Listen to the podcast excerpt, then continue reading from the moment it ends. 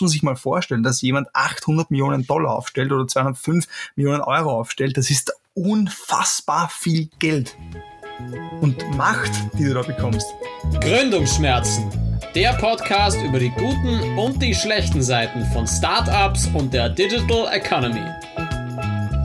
Von Leander Seidel und Philipp Lederle. Hallo und herzlich willkommen zur 17. Episode Gründungsschmerzen. Mir wieder gegenüber sitzen Leander Seidel. Servus Leander, mein Name ist Philipp Lederle, dass wir es auch noch haben. Servus Leander, wie geht's dir? Du schwitzt dann runter oder, oder geht's bei dir aktuell? Danke, dass du mir dazu sagst, wie du heißt, Philipp. Freut mich. für unsere Zuhörerinnen, für unsere Zuhörerinnen natürlich. Ja, nein, es ist, ist wichtig, immer wieder zu wissen, wem man gegenüber sitzt. Falls du es vergessen hast, mein Name Leander Seidel. Äh, ja, heute geht's mir gut. Heiß ist es, aber letzte Woche war ich ein bisschen krantig, angespannt. Weiß nicht, ob unsere HörerInnen das auch gemerkt haben. Ich habe es gemerkt, ein bisschen on the edge. Heute bin ich wieder ein bisschen off the edge. Hitze kann mir nichts anhaben. Ein interessantes Intro haben wir jetzt gehabt, muss auch sein, gut so.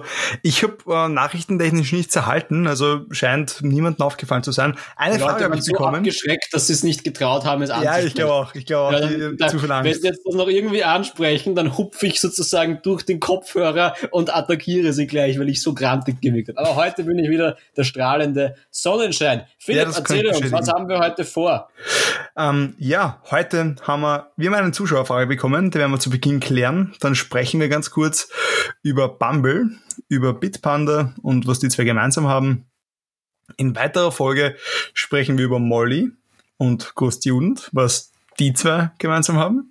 Wir haben wieder einen super tollen Fachbegriff der Woche und dann sprechen wir auch im dritten Thema genau über diesen Fachbegriff, den ich jetzt nicht liegen möchte.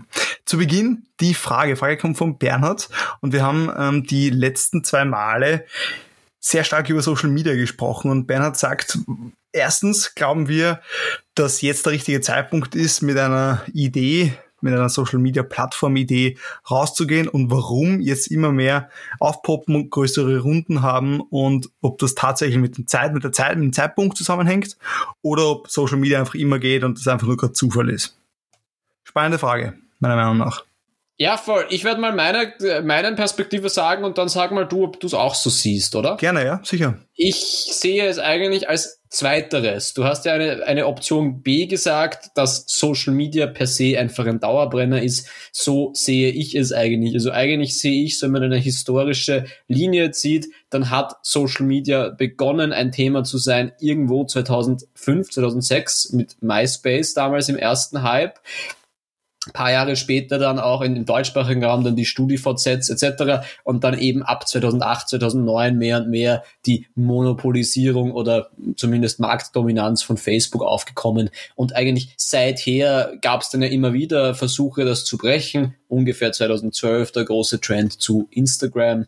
Danach auch paar Jahre lang war Vine zum Beispiel ein Thema. Man muss sagen, zwischen 2012 und 2017 gab es maximal vielleicht Snapchat als wirklich sichtbaren Social Network Competitor, aber auch im Hintergrund natürlich LinkedIn im B2B-Bereich weiter expandiert, Twitter auch ein Dauerbrenner und eben seit ungefähr 2018 äh, TikTok mehr und mehr präsent.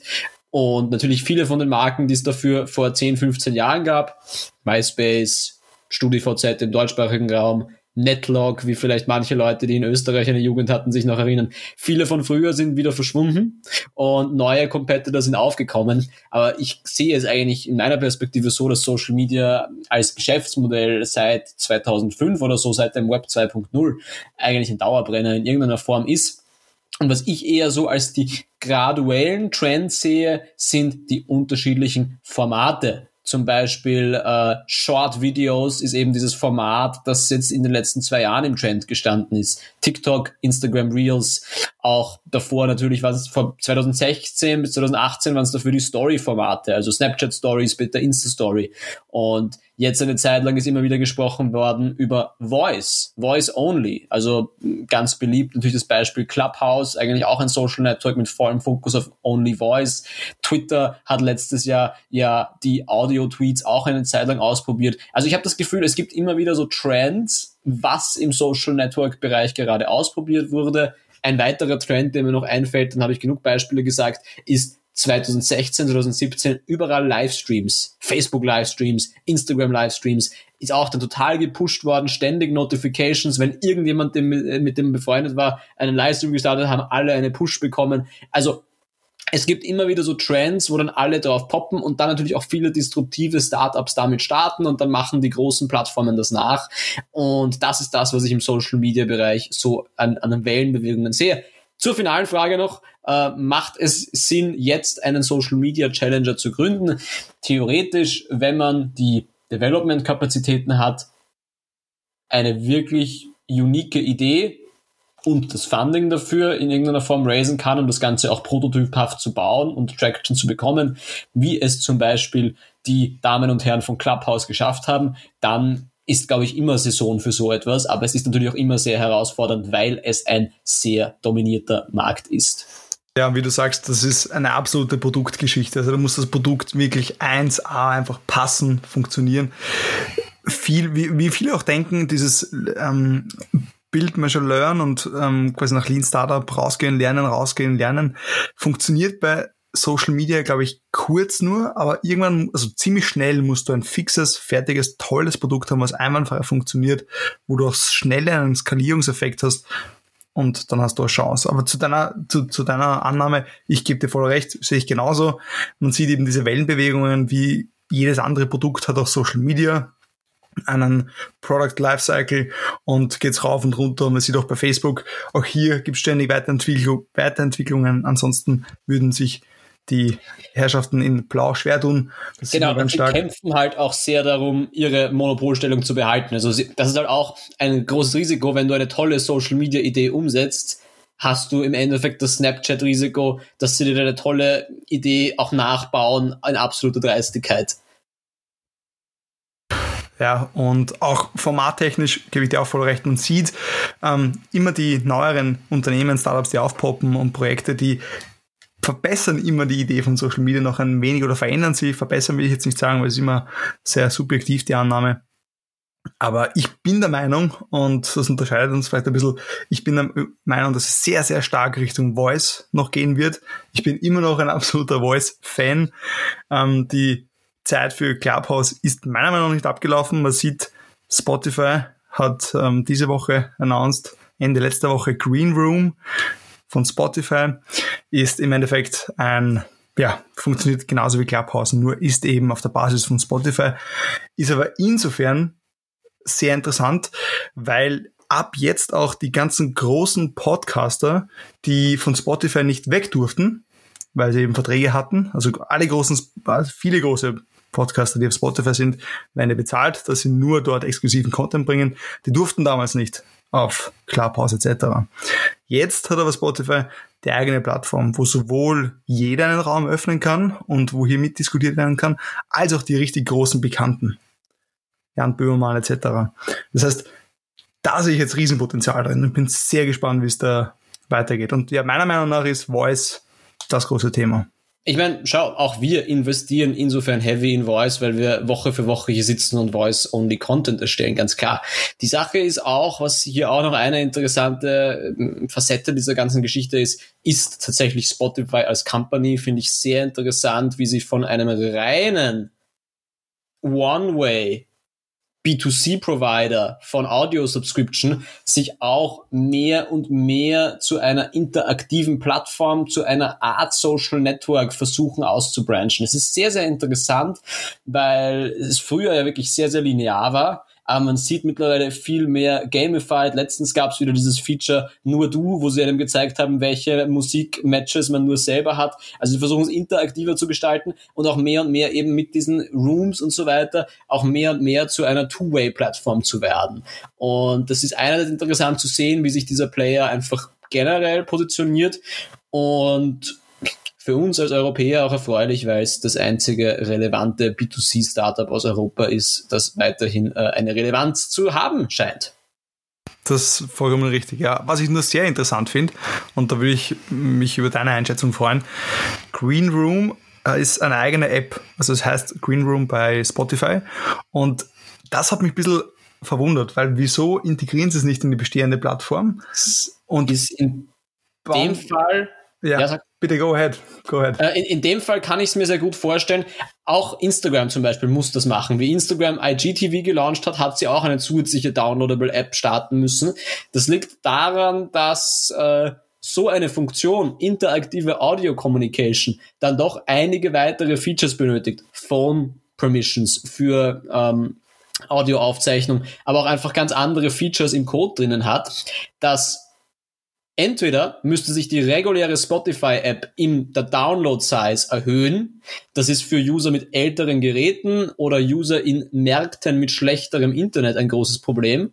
Und auch natürlich einfach, äh, klar, wenn das jetzt, sage ich mal, die, die, der durchschnittliche oder die durchschnittliche Spotify-User oder Userin, der denkt sich dann, okay, jetzt muss ich da dieses blöde Update installieren, 100 Megabyte für einen Green Room, den ich eh nie brauche. Und dann sind die halt sehr noch bevor sie es nicht Mainstream ausrollen, würden sie viele Leute eigentlich strugglen. Deshalb machen sie es vorerst mal als externes Feature in zweiter App, so wie es Instagram auch gemacht hat im Video-Content, würde ich mir vorstellen, dass sie es irgendwann dann in die Main-App fusionieren, wenn es gut, gut ankommt. Wobei die Gefahr natürlich, ich verstehe den Ansatz, aber die Gefahr ist natürlich, dass du sehr langsam die kritische Masse zusammenbekommst. Könnte ich mir vorstellen. Ja, wobei man sagen muss, das kommt sehr drauf an. Also auch, wenn wir wieder zurückspringen auf Instagram, da hat man auch gesehen, wie die dazugelernt haben. IGTV im Jahre 2018 war ein massiver Fehlschlag. Es hat eine eigene App gebraucht. Keiner hat sich dafür interessiert. Die Videos waren zu mühsam zu erstellen und zu mühsam zum Anschauen. Keinem hat's getaugt. Zwei Jahre später sind sie gekommen mit den IG Reels, haben die von Anfang an gepusht, Visibility Boost, Rewarding, hat Spaß gemacht und es hat auch funktioniert. Und dementsprechend sieht man, es kommt sehr auch darauf an, wie das Headquarter, wie mutig sie solche Features ausrollen. Und da wird man halt sehen, Spotify hat wenig Erfahrung in sowas, weil sie bisher halt wirklich Core ein Audioprodukt sind. Es wird sehr interessant sein, wie sie sich da tun werden. Aber ich glaube, Spotify hat eine, glaube ich, recht große Chance, weil sie eine Brand sind, die Leute recht gerne haben. Also diese Playlists und diese Yearly Summaries, was man gehört und so, Leute teilen das extrem gern, weil es irgendwas Emotionales ist. Und ich glaube, das ist ein Vorteil, wenn die das schlau machen könnten, das schon ausspielen. Und Spotify hat sich zur Podcast First Plattform entwickeln. Also jetzt nicht nur, ich meine jetzt nicht first, dass sie fokussiert Nummer eins sind auf Podcasts, sondern dass sie verglichen mit allen anderen Plattformanbietern sind sie einfach Platzhirsch. Durch eine schlaue Acquisition Strategy auch, ja. weil sie halt sehr äh, gut etablierte Podcast-Editing-Tools und Podcast-Upload-Tools sehr früh geschluckt haben und dementsprechend das auch gut konsolidiert haben. Ja, das sehen wir auch bei unseren Hörerinnenzahlen, dass wir mehr als 75 Prozent, du bist ja jemand der, der mhm. Stats-Chief bei uns, kommen über Spotify. Also das ist ganz klar der Platzhirsch. Ja, voll. Ist halt auch einfach das Convenientste, auch wie man es dann in Instagram scheren kann, geht halt sehr oft am leichtesten durch Spotify. Muss man ihnen lassen. Was hat es mit Bumble auf sich? Du hast das in unser Sheet geschrieben. Ich finde, ich habe einen sehr schön, eine sehr schöne Headline ge. Das stimmt, deswegen wollte ich sie dir jetzt überlassen. Ich wollte sie dir nicht so. vorwegnehmen. Bumble gegen Burnout. So, um es schön zu betonen. Wirklich ähm, schön gesagt. Ja, äh, aufmerksame Medienkonsumenten und Konsumentinnen werden es wahrscheinlich eh gesehen, aber es ist die letzten Tage recht oft äh, auch gecovert worden, auch in, in äh, Tageszeitungen, dass die Firma Bumble ihre gesamten Team eine Woche freigibt. Und Bumble ist ja generell eine total interessante Firma, weil sie eben von einer äh, früheren Tinder-Co-Founderin, die sich dann im Team sozusagen mit dem bestehenden Team nicht gut behandelt wurde. Danach hat sie Bumble gegründet und wollte immer diese Ambition haben, das Produkt besser zu machen, weniger Toxik, ähm, höhere Qualität. Und aber versucht scheinbar auch diese Kultur im internen Team zu leben, hat ja vor kurzem erst eine sehr erfolgreiche, sehr erfolgreich bewertetes IPO gemacht, schwimmt dadurch auch in Geld natürlich dieses Team und auch diese Founderin.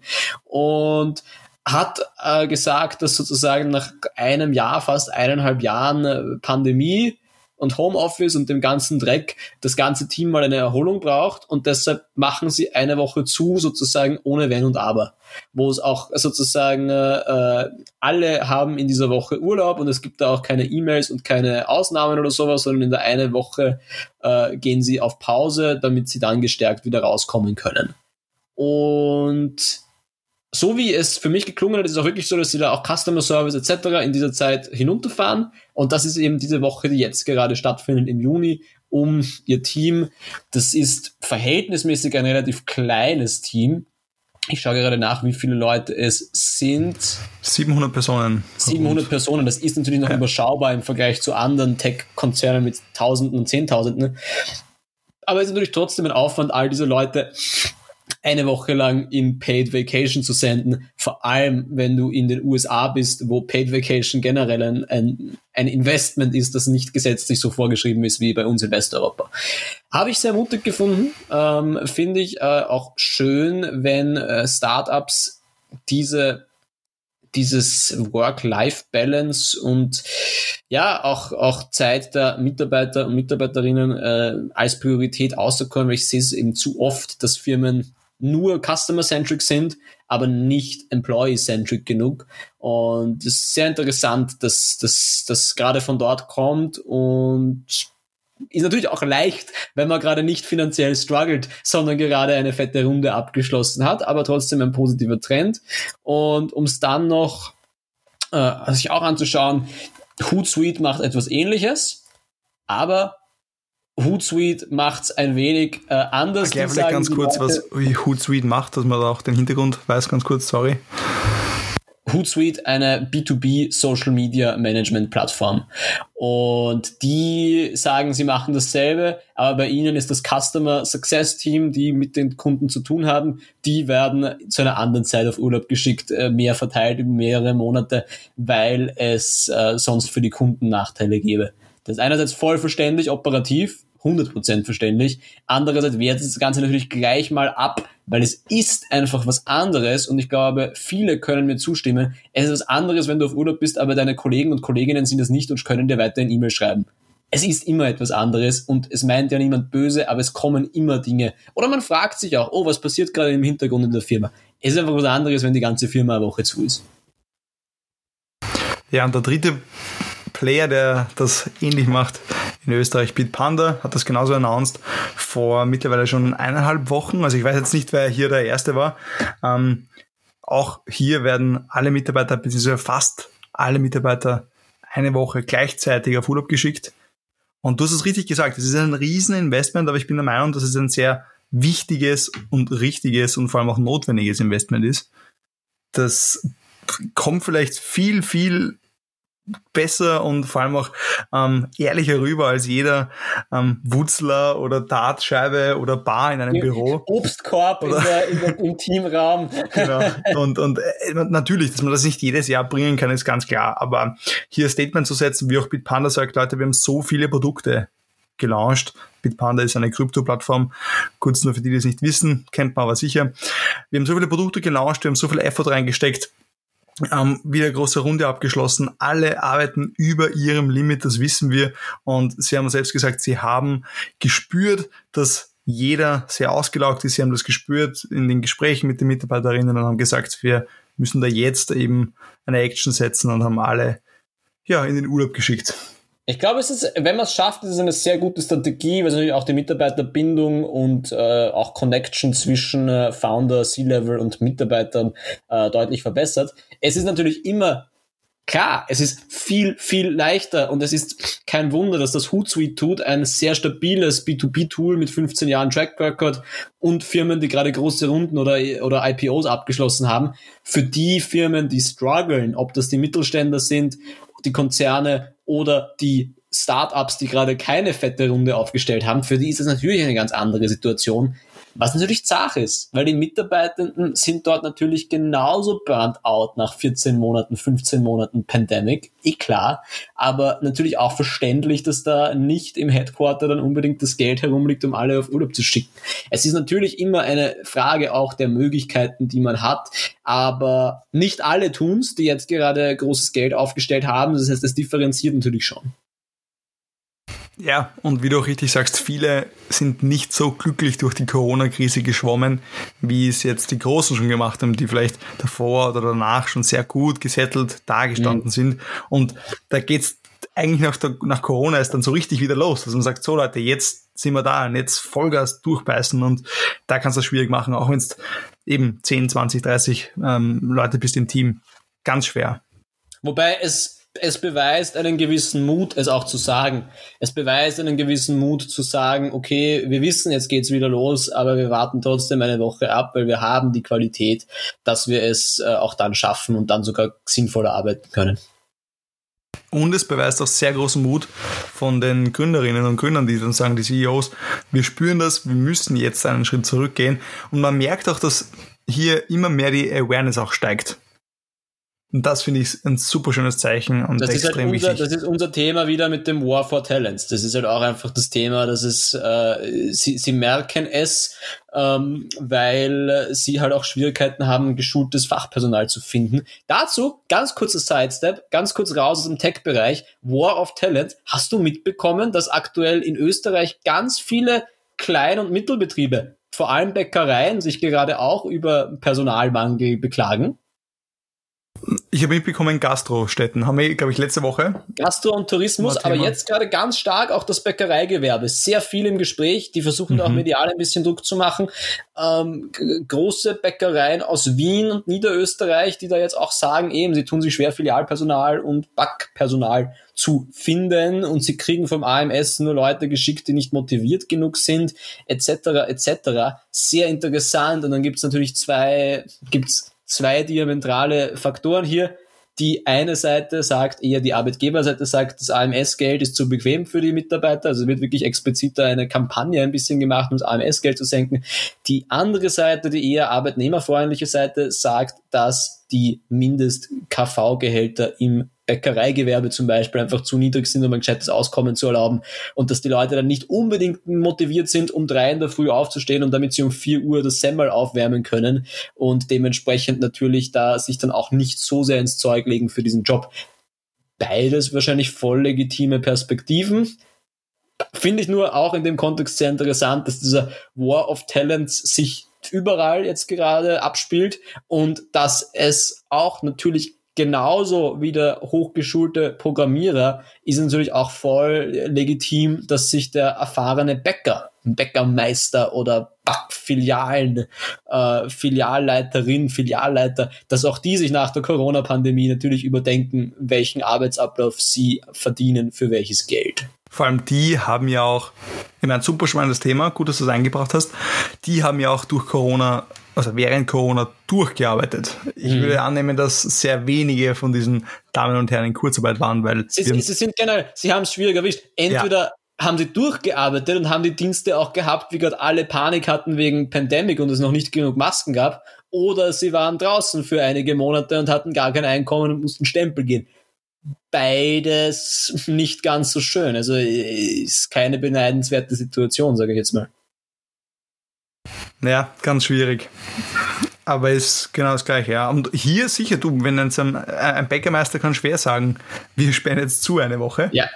Ich meine, du kann ja schon sagen, Sommerpause ist legitim, dass du das in wir der Stadtform noch machst. Wir haben in Österreich da ja eigentlich noch bei, gerade bei diesen Retailern, Gewerbe haben wir noch ein bisschen eh den Vorteil, dass es zur Weihnachtszeit meistens, Weihnachten, Silvester gibt's meistens eine Woche, wo relativ viele Tage durchgehend zu sind, wenn es mit den Wochenenden gut fällt. Das ist eh muss man sagen, fast schon ein Privileg, wenn man es vergleicht in Amerika oder in vielen Ländern in Asien, wo es das ja gar nicht gibt. Da gibt's ja Feiertage, wie wir sie bei uns äh, lieb gewonnen haben, gibt es dort in der Form gar nicht, gerade im Retail-Bereich. Da sind die Büros zu, aber Retail ist hardcore offen. Ja, das bleibt spannend. Das bleibt spannend. Auch sehr spannend. Das nächste Thema. Super spannend, damit wir sie da drin haben für unser Trinkspiel. ähm, ich möchte ganz kurz über Molly und Ghost Juden sprechen und meine Erfahrung hier teilen mit dir, Leander, mit euch, liebe Zuhörerinnen. Und ich finde es sehr wichtig, darüber zu sprechen. Also ganz kurz, Molly.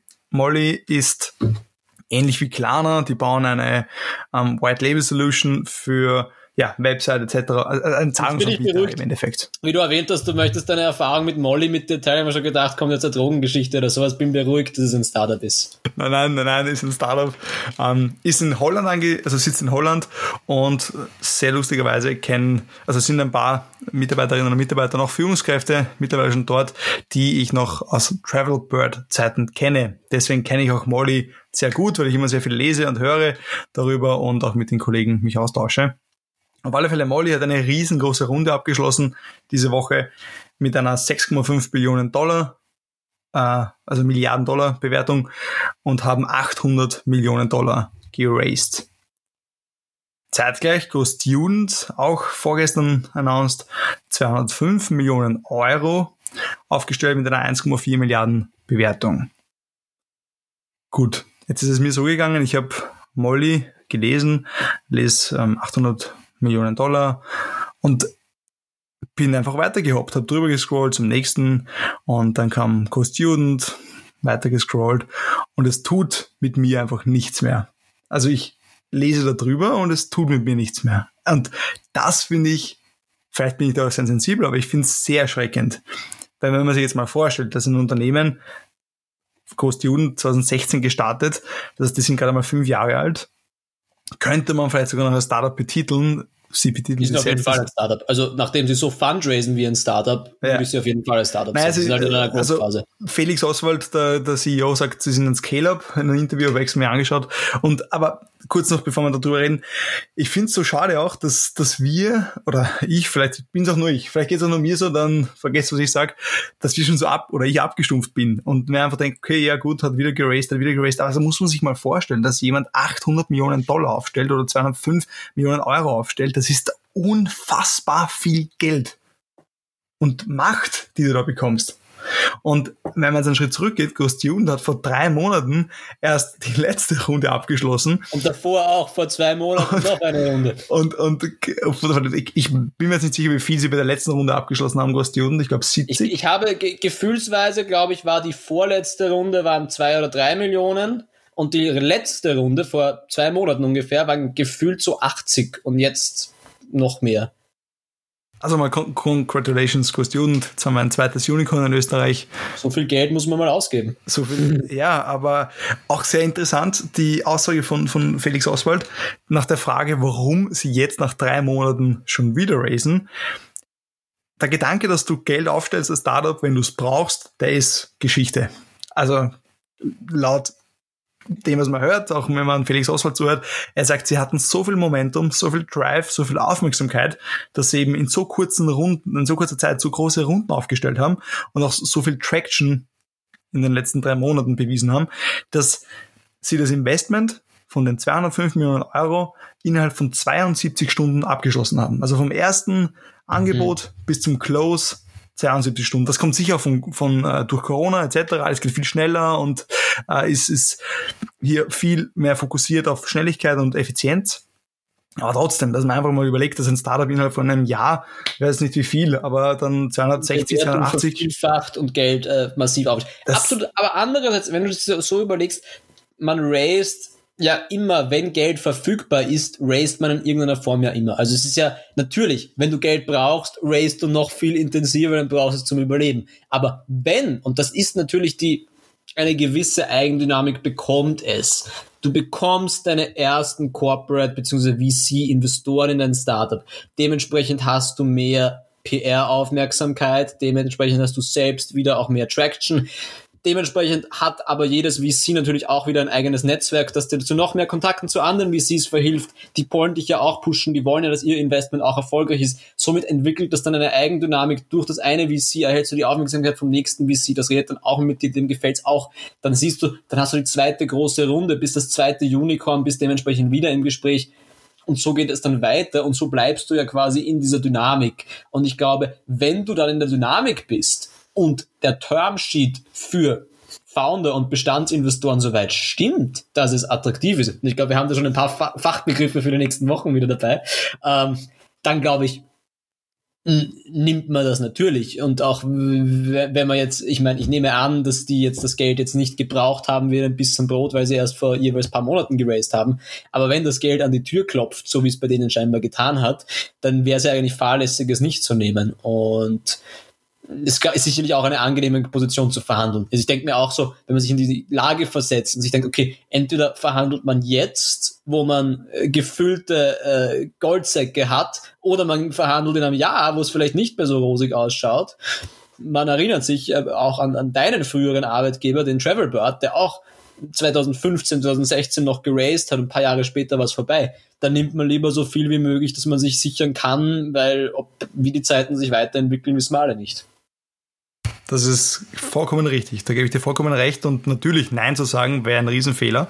Was ich damit sagen wollte ist, ich habe gelernt, oder man lernt oder hört sehr oft, du gehst, baust dir ganz am Anfang Milestones auf und schaust, wie viel Geld brauchst du für Milestone A, na, B, C, was sind deine Narratives? Mhm. Baust du die ja, Narrative A, Narrative B auf? In welche Richtung gehst du? Und du hast und die OKRs, die sind eigentlich quarterly und dementsprechend erreichst du ein paar OKRs und dann hakst du es wieder ab. Einerseits ja. Genau, natürlich übertriffst du sie. Natürlich ähm, ist dein Ziel, sie mit einem Vielfachen zu übertreffen. Erinnere dich bitte an Midnight Deal, unser, unser ähm, gemeinsamer Wegbegleiter, wo wir die Ziele um ein Vielfaches übertroffen haben. Natürlich, luckily, haben wir uns sehr gefreut.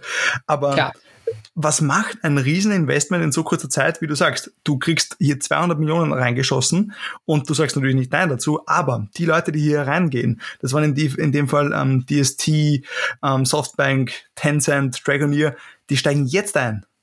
Und die wollen ja trotzdem in den nächsten 12, 24 Monaten ein Vielfaches vom Multiply wieder haben. Das heißt, du bist hier in so einem Organ Hyperdrive, ähm, Hypergrowth drin. Wir haben da auch schon mal drüber gesprochen bei bei Gorillas, aber das ist eine mhm. ganz andere Hausnummer. Ähm, und das ist sehr, sehr interessant. Voll, ich meine, es ist also da, da würde ich jetzt ein, ein, kleines Mäuschen sein, wenn ich ehrlich bin. Da wäre ich jetzt wirklich ein kleines Mäuschen, würde man so was die. Was da gerade intern passiert, voll. Genau, was, was intern abgeht. Die, die, man, man, könnte auch fast sagen, manches Mal ist es fast die mutigere Entscheidung, vielleicht zu sagen, man nimmt das Geld jetzt nicht und man bleibt auf dem konservativen Weg. Aber anderes, ich verstehe jeden und jede, die in diesem Fall dann das Geld nimmt und natürlich versucht, so weit zu springen, wie man kann. Und das ist natürlich auch das sind extrem starke Partner, weil da geht's dann sozusagen, wenn mal DST, äh, Early Facebook Investors bei dir drinnen sind, wenn eine Softbank und die, die einige der weltgrößten VCs bei dir drinnen sind, dann kannst du theoretisch jedes jedes Talent und jeden Connect kannst du bekommen. Da rufst du deinen Investoren an, deinen VC-Ansprechpartner und der kann dich wahrscheinlich mit jedem äh, Talent auf der Welt und mit jedem Mentor auf der Welt vernetzen und hast sozusagen einfach nicht nur das Cash, sondern hast du deren Network. Weil wenn die mal in dich Cash hineingebuttert haben, wollen die dich ja nicht, uh, they don't want to see you fail. Andere natürlich, äh, wenn man sich, ich, ich, man müsste sich anschauen im Firmenbuch, was die jetzt alles an Investoren drinnen haben den Investorentable zu managen, ist sicherlich mittlerweile auch mehrere Vollzeitberufe, äh, Vollzeitstellen, weil sind so viele Leute schon drinnen, die muss man ja auch erstmal an einen Tisch bekommen und alleinen. Also da sind sicher viele Herausforderungen. Ich glaube, man kann sagen, Ghost, Go Student mit der, mit der Nachhilfe, spannendes Geschäftsmodell auf jeden Fall. Ähm, wir erinnern uns beide, ich glaube, wir haben beide noch äh, Leute aus dem Go Student Team vor zwei Jahren auf der vor Game Changers gesehen. Den Felix, wir, noch, wir haben noch den, den Felix getroffen. Ja, voll. Genau, ja. Noch, äh, wirklich, da waren sehr, sehr noch Startup-Vibe eben komplett, alles noch sehr improvisiert, selber Founder selber haben Hand angelegt, um den Stand aufzubauen, etc. Also das, das sieht man schon auch, wie es halt gehen kann. Wie sich halt echt im Endeffekt in einem Augenzwinkern alles ändern kann. Legt sicher auch an dem, ganz, ganz sicher an den Persönlichkeiten auch. Ähm, Felix Oswald wird ja auch als oft als, als Wunderkind betitelt. Ähm, ja, der lebt seine, sehr früh studiert. Seine Brand schon ganz gut auch. Ja. Ähm, ich ich habe überlegt, was ich machen würde. Ich glaube, dass nicht unintelligent wäre, jetzt einkaufen zu gehen mit dem Geld, weil ich glaube, so schnell zu skalieren, meine, der Plan ist, glaube ich, eh von Ihnen nach Kanada zu gehen, eventuell USA heuer noch aufzumachen, aber trotzdem kannst, wie gesagt, die Investoren, die jetzt einsteigen wollen, schnell auch sehen, dass hier bergauf geht. Mhm. Natürlich alte Investoren, ähm, ein Speed Invest, die als in der Seed-Phase reingestiegen sind, die putzen sich jetzt die Hände ab und sagen, best day ever of my life. Yeah, die, die haben ein Multiply. Das ist von, von keinen Risiko ist immer noch vorhanden. Natürlich, ja. Die sind schon smart drinnen, da, da muss schon vieles schief gehen. Und wenn du jetzt einkaufen du meinst, gehst, kannst du. Du meinst, sollen, du meinst Go Student zum Beispiel sollte genau. jetzt auf Acquisition gehen und, und kleinere genau. Startups schlucken für Tech und für Marktanteile.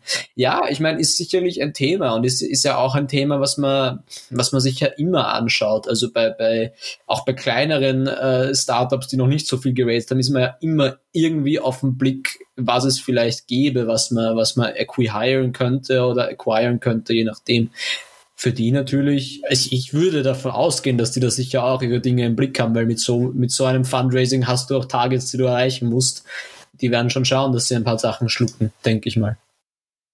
Gut, also ich habe jetzt nichts mehr zu sagen zu Cost Jugend, Molly und ja, Co. Gehen wir zum Fachbegriff der Woche, oder? Achtung! Hier kommt der Fachbegriff der Woche. Fachbegriff der Woche ist diese Woche, eigentlich sind es zwei Wörter. Meme Communication. Meme Kommunikation. Um was handelt es sich hier? Werner, willst du mal loslegen? Lass uns ein bisschen drüber philosophieren über Meme Communication. Ist ein Gerne. schönes Thema, glaube ich. Ich glaube, so einen richtigen Nummer eins Definition findet man nicht. Also so wie im Duden ich mein, eine Erklärung wird es nicht geben. Wir, wir, wir nähern uns mal an. Ich meine, ja. damit wir alle on the same page sind, mittlerweile Memes sind ja gut bekannt als die humorigen Internetkultur. Witze können ja Bilder, GIFs, kurze Videos ähm, oder auch sogar nur reine Texte sein. Es hat halt immer was zu tun mit Internetkultur. Jugendkultur würde ich auch sagen, aber es muss nicht immer jung sein. Es können ja mittlerweile auch Millennials in den 30ern, Ende, Ende 30, Anfang 40 sein. Es ist, hat sicher was mit diesen zwei Generationen zu tun. Millennials und Gen Z ist ja immer die Target-Gruppe für so Meme Communication. Worum es halt geht, ist, dass Firmen, Businesses in ihrem Marketing halt versuchen, diese Memes einzubinden. Sie versuchen damit sich als Brand sympathischer zu machen und sie versuchen damit ähm, bei einer neuen Zielgruppe oder einer auch alten Zielgruppe, je nachdem, einfach eine Connection besser aufzubauen und da einfach mehr relatable zu sein. Im Sinne von, ja, wir sprechen eure Sprache und wir sind auf einer Wellenlänge mit euch. Es gibt ein berühmtes Meme, das das Ganze auch ganz gut äh, beschreibt, das immer wieder als Kritik eingesetzt wird. Das ist das How do you do fellow kids Meme, wo sich ein alter Dude als junger Skater verkleidet. Das ist irgendein Ausschnitt aus irgendeinem, aus irgendeinem, Ki äh, irgendeinem Kinofilm oder so was immer wieder drunter dann gepostet wird, wenn eine Brand irgendwas postet und versucht, so richtig cool und mimik zu sein, aber es halt ein eindeutiger Disconnect ist und dann posten oft Leute drunter dieses How do you do, fellow kids, um halt zu zeigen, dass das offensichtlich nicht zusammenpasst. Und da sieht man die Downsides von so einer Meme Communication. Es gibt auch Brands, die es wirklich gut machen. Bestes Beispiel ist unsere Kryptowelt. In der Kryptowelt gibt es einerseits Bitpanda hat da, glaube ich, ein bisschen von sich reden gemacht, wie sie vor ein paar äh, Monaten einen Meme-Lord eingestellt haben. Meme-Lord oder Meme-Queen, genau. Meme-Lord beziehungsweise Meme-Queen. Ja. Meme-Person, um es äh, genderneutral zu formulieren. Also zu sagen, da haben sie äh, jemanden angestellt, der sich nur als Meme Fachperson sozusagen, der die richtigen Memes für die richtige Zielgruppe am richtigen Ort postet. Weil auch das ist natürlich wichtig. Auf Instagram postet man ein anderes Meme als auf Facebook, als auf TikTok, weil es einfach ganz andere Generationen und Communities sind. Twitter wiederum was anderes. Es gibt auch im Kryptobereich eine Exchange, die macht das auch sehr etabliert. Das ist Binance. Die haben bei sich auch eine ganz äh, einen ganz häufigen ähm, Meme-Einsatz in ihrer Bildsprache, in ihrem äh, in ihren Visuals. Das heißt, die posten regelmäßig auch dann Fotos von lustigen Hunden und lustigen Katzen und das ist einfach Teil derer äh, Strategie. Andere Brands im Kryptobereich sind zum Beispiel viel seriöser. Kraken postet niemals Memes, weil sie sich eher für die Serious B2B Krypto auch positionieren. Und da sieht man halt, in jeder Industrie ist es so, es passt für manche, aber es passt nicht für alle. Es kommt ganz darauf an, wer deine Target Audience ist. Ja, du hast eh schon alles gesagt, da brauche nicht mehr viel hinzufügen. Ich glaube, es gibt ein, ein, ein Beispiel. Also lass uns kurz überlegen anhand von äh, eurem Startup HelpSoul. HelpSoul ja eine Parkinson-Schuheinlage, sag ich jetzt mal, würde, wenn, wenn du mich fragen würdest, würde ich sagen, ja, Meme-Communication bei euch eher schwierig, weil die durchschnittlichen Parkinson-PatientInnen wahrscheinlich nicht so die Generation der Mimer sind. Wie siehst du das? Es, es, kommt immer darauf an, welche Zielgruppe du adressierst. Wenn, also wir sehen jetzt immer mehr, wir bekommen sehr viele E-Mails von Angehörigen, also ich bin ganz ehrlich, 80 Prozent schreiben mhm. uns Angehörige, oft Töchter, Söhne ähm, oder Tanten, Onkel, also quasi die jüngere Generation, die sieht, dass eben hier auch die Personen strugglen. Und Aber natürlich beim Medical Tech auch noch schwieriger, ja. weil selbst wenn es für die, für die Zielgruppe passt, kommt natürlich auch noch der Bereich dazu, Memes sollen ja immer einen gewissen Augenzwinkern, einen Humor haben das ist sehr makaberer Humor, wahrscheinlich jetzt über Parkinson-Krankheiten jetzt Memes zu machen ist wahrscheinlich ein extrem schmaler Grad. Würde ich auch nicht, ganz vollkommen richtig. Aber es ist ganz wichtig auch zu verstehen, dass Memes nicht nur diese Hunde-Katzen-Videos sind, sondern dass auch tatsächlich Memes sein können mit Niveau. Das können Bilder, GIFs, Videos sein, die einen lokalen Schmäh auf Wienerisch haben, einen lokalen Witz, zeitgerecht sind, kurzlebig sind. Jetzt ganz, ganz stark am Trenden sind alle Memes rund um die Allianz Arena, hat man sicher schon gesehen.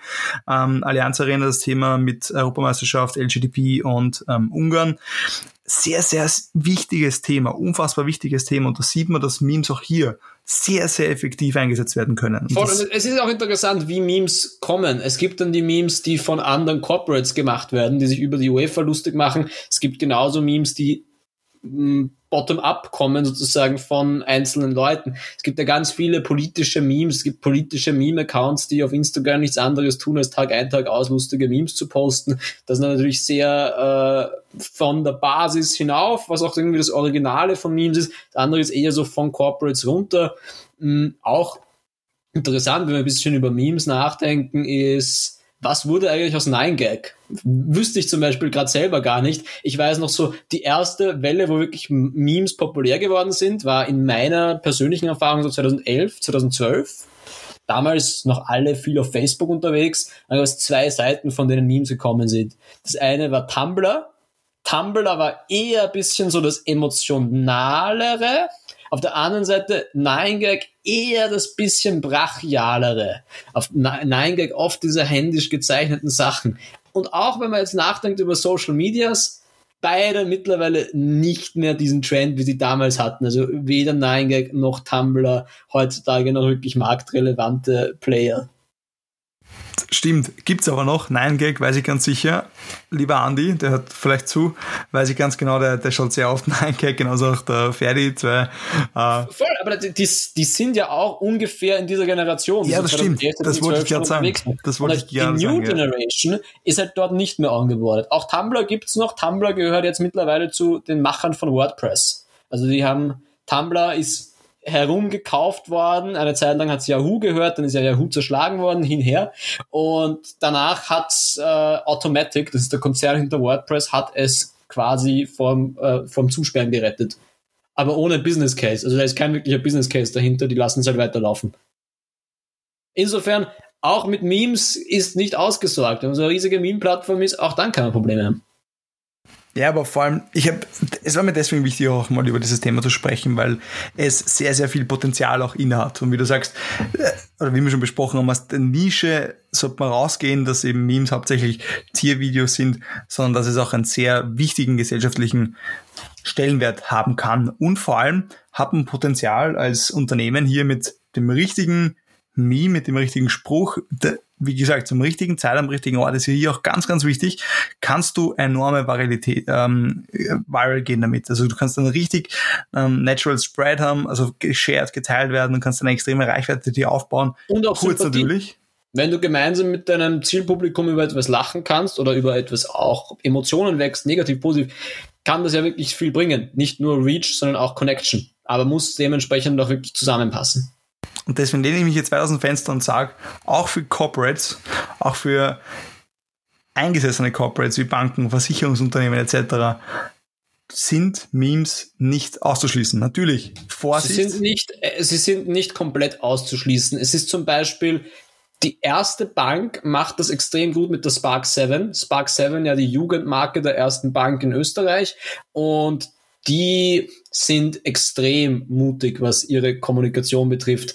Die haben schon, glaube ich, mit, die haben mit dem Team von Young Huren zusammengearbeitet. Äh, der, der Musiker, haben dessen Videoteam genutzt, um ein Video, äh, ein Werbevideo zu erstellen. Die haben äh, einen TikTok-Account, der durchaus kontroversiell ist, weil er manches Mal die Community ein bisschen nicht so connectet. Also sie probieren extrem viel, auch mit Memes, weil es zu der Spark 7 Brand extrem passt und weil die diesen auch Mut auch dazu haben.